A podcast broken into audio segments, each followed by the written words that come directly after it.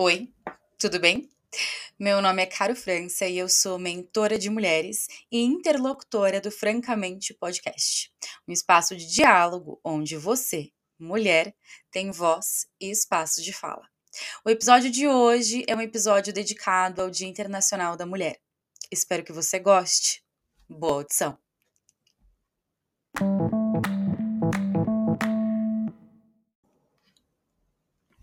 No livro Mulheres Invisíveis, um viés dos dados em um mundo projetado para homens, Caroline Criado Pérez fala que grande parte da escrita a respeito da história da humanidade carrega uma lacuna de dados. Um grande silêncio no que diz respeito aos dados sobre metade da população, as mulheres.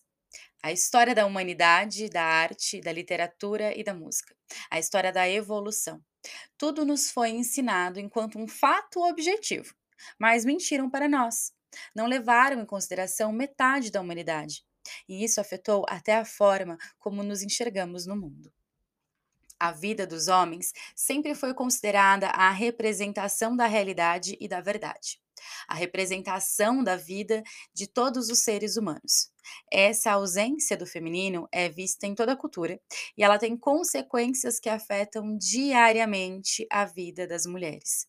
Desde como produtos tecnológicos são desenvolvidos, estudos na área da saúde, até como o comportamento feminino se desenvolve em um mundo que não foi projetado para ou por elas, nem a nível material, nem a nível psíquico-emocional.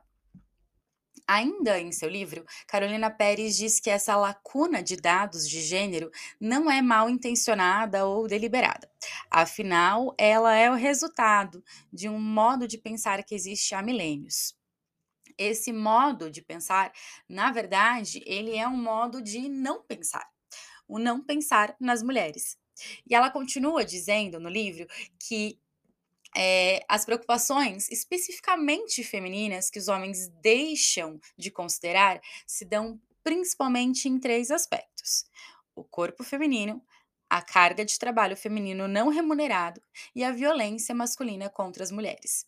Os homens esquecem disso, pois não possuem um corpo feminino. Bom, Assim, a sociedade segue perpetuando a desconsideração das mulheres em nossa sociedade, tendo no homem, no corpo e existência masculino, a base para a existência de todos os seres humanos. A sociedade segue discriminando as mulheres. E a grande ironia é que metade, metade da população global ela é colocada na condição de minoria. A sociedade segue ignorando as mulheres, as colocando em um lugar dispensável para a história, para a cultura e para os dados. Então, quando falamos sobre o Dia Internacional da Mulher, também houve um apagamento, um apagamento do verdadeiro significado histórico e político dessa data. E bom, esse apagamento ele não foi por acaso. Vamos entender um pouquinho disso?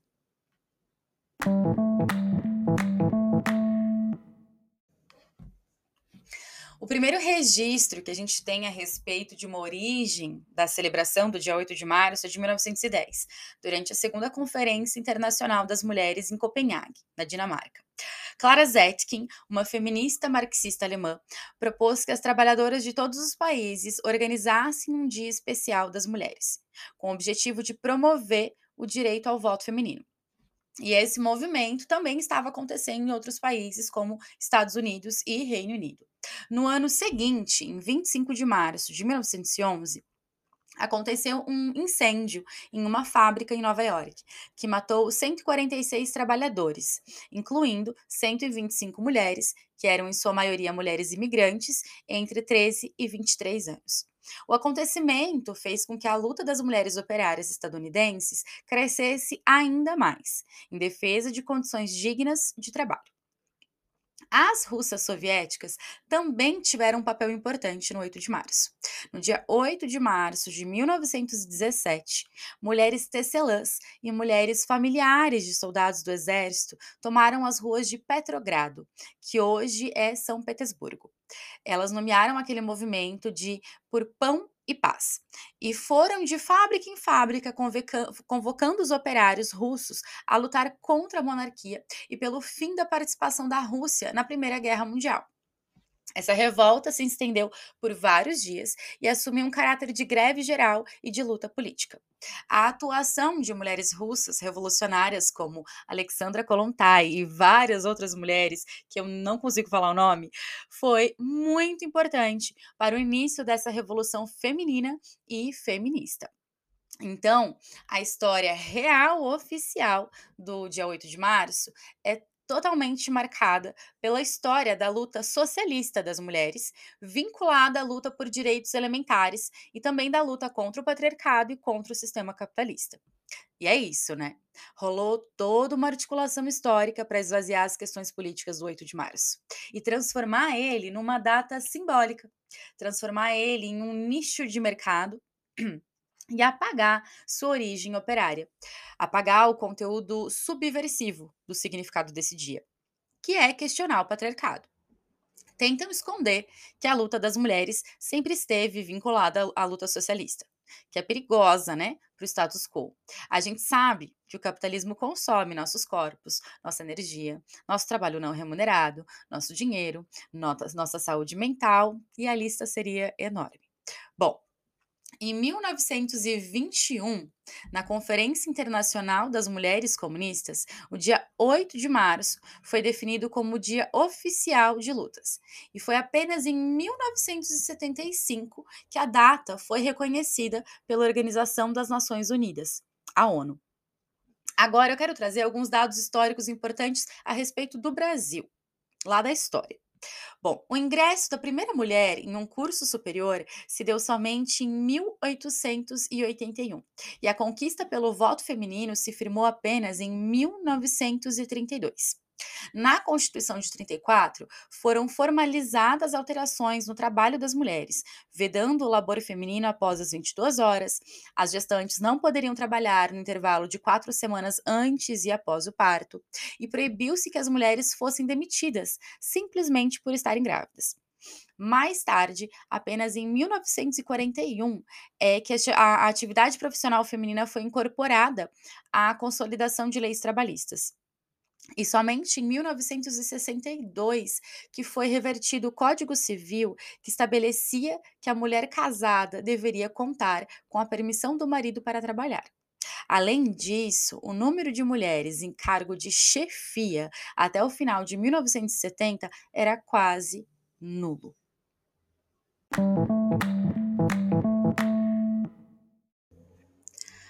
Carolina Pérez fala sobre como nós mulheres não somos incluídas é, nos dados que explicam a história da humanidade, nem nos dados que constroem o presente e o futuro. Infelizmente, os dados dos quais mulheres mais fazem parte são os dados sobre desigualdade de gênero e violência contra a mulher. Então, eu gostaria de trazer algumas dessas estatísticas da qual, infelizmente, mulheres fazem parte, para que a gente sempre se lembre do porquê é necessário que exista um Dia Internacional da Mulher e para que seja dado a ele novamente seu valor político e seu valor de luta. A pandemia, ela gerou muitos impactos nos direitos das mulheres. De acordo com o um relatório do Fórum Econômico Mundial, realizado em 2021, constatou-se que o tempo necessário para acabar com a disparidade global de gênero aumentou em uma, em uma geração. Uma geração. De 99,5 anos para 135,6 anos. Ainda sobre disparidade de gênero, de acordo com o IBGE, no Brasil, as mulheres dedicam em média quase 10 horas a mais por semana do que os homens no desempenho dos afazeres domésticos, e essa economia do cuidado equivale a 11% do PIB, que é mais que o dobro do que o setor agropecuário produz. Ou seja, o trabalho de cuidado das mulheres não pago, não remunerado, equivaleria a 10,8 trilhões de dólares. A sobrecarga feminina e materna, ela é real. E se olharmos para as estatísticas a respeito das mulheres no mercado de trabalho, podemos constatar isso. Três em cada quatro executivas está insatisfeita com o tempo que dedica à sua vida pessoal e 29% delas pretendem reduzir o ritmo de suas carreiras voluntariamente para ter filhos ou para melhorar a qualidade de suas relações pessoais.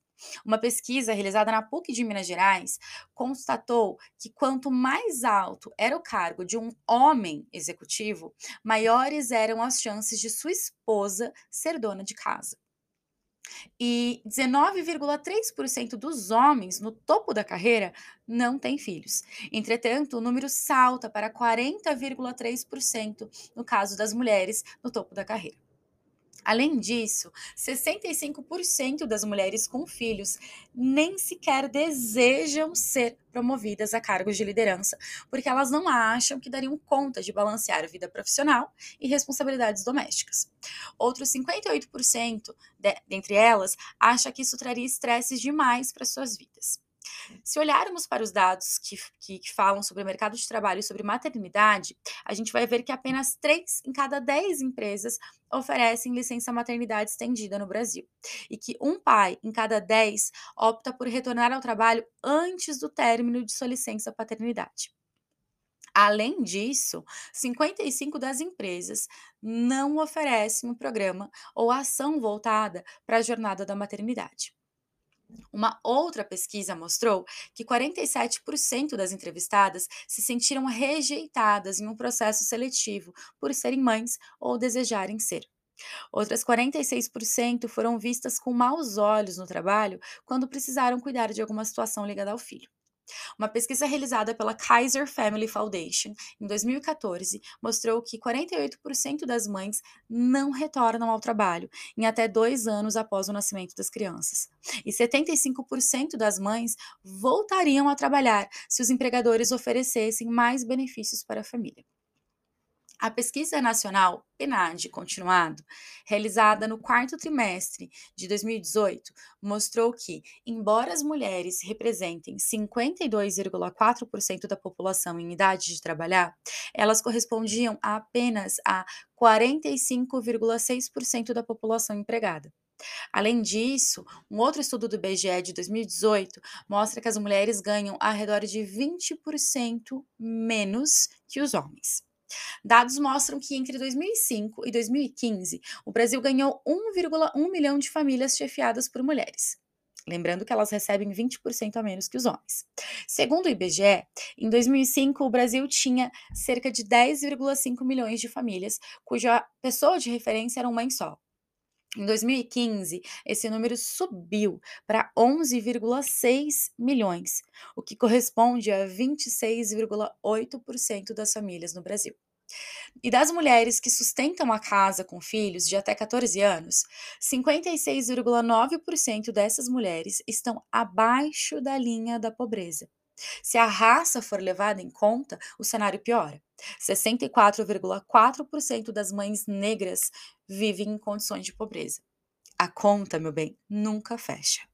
Quando a gente fala das grandes empresas, o quadro não muda muito. Das 500 maiores empresas em receita do mundo, menos de 5% possuem CEOs mulheres. No Brasil, apenas 13,6% das posições de liderança nas 500 maiores empresas do país são ocupadas por mulheres.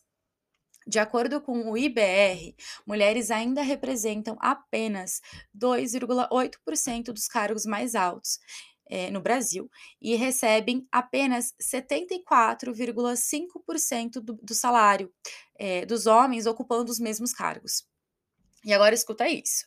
De acordo com uma pesquisa do Think Eva, o ambiente de trabalho foi o espaço em que 47,12% das mulheres afirmam ter sido vítimas de assédio sexual em algum momento. Dessas 47% de mulheres, 25 tiveram sua performance profissional afetada pelo assédio. 44% demonstram, demonstraram perda de autoconfiança. Você sabia que uma em cada seis vítima, vítimas de assédio sexual no trabalho pede demissão? Pois é. Uma pesquisa feita pelo Datafolha em fevereiro de 2019 mostrou que 1,6 milhão de mulheres foram espancadas ou sofreram tentativas de estrangulamento no Brasil em 2018, enquanto 22 milhões de brasileiras passaram por algum tipo de assédio. Entre os casos de violência, 42% ocorreram no ambiente doméstico. E após sofrer uma violência, mais da metade das mulheres não denuncia o agressor ou procura ajuda. Um estudo de 2021 da ONU Mulheres, com base em 13 países, mostrou que 45% das mulheres relatou que ela própria ou uma mulher que conhecem sofreram alguma forma de violência durante a pandemia, incluindo abuso verbal e negação de recursos básicos. Algumas outras pesquisas sobre violência de gênero mostram que uma em cada três mulheres sofre ou pode vir a sofrer violência doméstica no decorrer de sua vida, e que um terço dos países não pune violência doméstica. Além disso, a cada dois segundos, uma garota menor de 18 anos é forçada a se casar. Não é mimimi.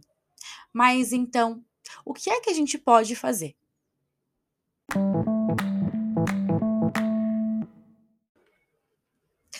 Eu, pessoalmente, acredito muito que mudanças coletivas só acontecem quando existem mudanças individuais. Tudo começa no micro e pode se perpetuar no macro.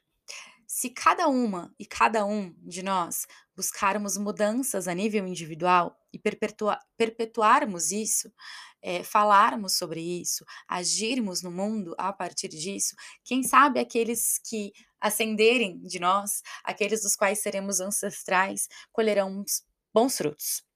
Voltando lá ao livro Mulheres Invisíveis, Carolina Pérez fala que, abre aspas, também há esperança nessa história, porque as coisas começam a mudar quando mulheres conseguem sair das sombras com suas vozes e corpos. Fecha aspas. Então, eu, Caroline de França, além de concordar com Carolina Pérez, acredito que precisamos mais do que investir em lutar contra o sistema, precisamos investir em lutar a favor de nós mesmas, em construir diariamente novas formas de viver e de se posicionar no mundo enquanto mulher. E isso começa em nós, começa no micro, em como nos percebemos no mundo, em como colocamos limites e não abrimos mão do que nos é essencial, de nos encorajarmos diariamente e não nos calarmos diante das opressões impostas, de ousarmos ser quem somos e assim desconstruir padrões, tirar as lentes que nos deram para vermos o mundo e colocar lentes novas e autorais, de nos posicionarmos enquanto protagonistas de nossa própria história e vida, de se fazer ser vista e ouvida, de sub subir à mesa, se for preciso, de nos colocarmos ao centro de nossas vidas, apoiando umas às outras e sendo exemplo para as gerações futuras. E ainda que esse podcast seja voltado para mulheres, eu preciso falar com os homens. E eu começo a minha fala com os homens é, pedindo licença a Ana Queiroz para usar o título do livro dela, mas com uma pequena mudança. Meus caros, os meninos e homens também são a cura do machismo. Ainda que vocês não tenham um corpo feminino, uma existência feminina, também é espaço de vocês lutar contra o patriarcado. Não somente pelas mulheres, mas porque vocês, homens, também são, em diversos momentos e aspectos da vida, vítimas desse sistema. Talvez todos nós, mulheres e homens, sejamos em alguma medida vítimas e culpados, perpetuadores e transgressores. Mas eu gostaria de dizer aos homens que eu, caro, acredito sim que vocês têm espaço de fala e que vocês precisam colocar suas vozes a serviço dessa causa. Mas não só a voz, seu ser por inteiro vai muito além de se colocar em grupos de amigos. É também sobre buscar um olhar interno e íntimo para si. Buscar mudar a si e perpetuar isso no mundo, ajudando a si, a outros homens, a mulheres e também ser exemplo para as gerações vindouras. Existir no mundo é um ato político. Então, que possamos tornar nossa existência cada vez mais consciente, justa, coletiva e transformadora não existe revolução que não comece no indivíduo.